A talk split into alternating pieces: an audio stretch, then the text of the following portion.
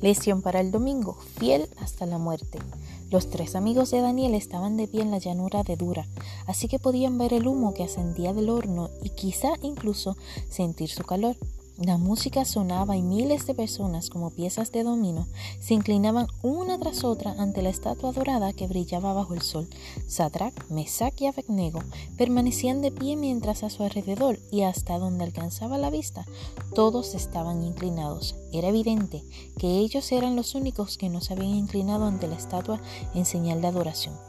Su fidelidad a Dios estaba siendo probada de una forma impactante.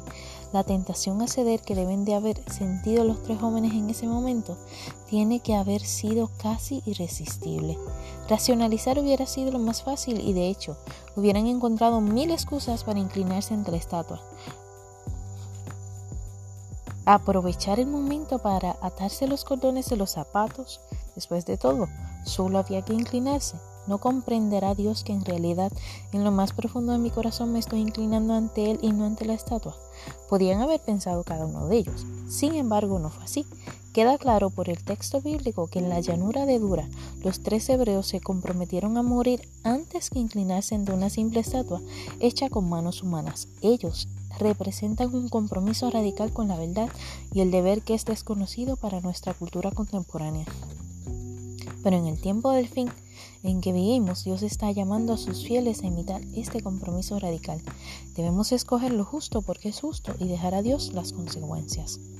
La ética bíblica del tiempo del fin no es situacional, es una ética radicalmente de principios. No vale la pena comprometer nuestra lealtad a Dios ni siquiera por la vida misma. Es mejor morir que pecar, es mejor padecer necesidad que defraudar, es mejor pasar hambre que mentir. Las escenas de la llanura de Dura se repetirán en el tiempo del fin. Se elevará una imagen y todos serán forzados a adorarla bajo pena de muerte. Pero habrá un remanente que se rehusará a adorar la imagen. El pueblo de Dios responderá al llamado del clarín a ser fieles a Dios hasta la muerte. La fidelidad radical de Sadrach, Mesach y Abednego es un tipo de las características del pueblo de Dios del tiempo del fin. Tú y yo somos ese pueblo de remanente. Tú y yo somos ese pueblo del tiempo del fin.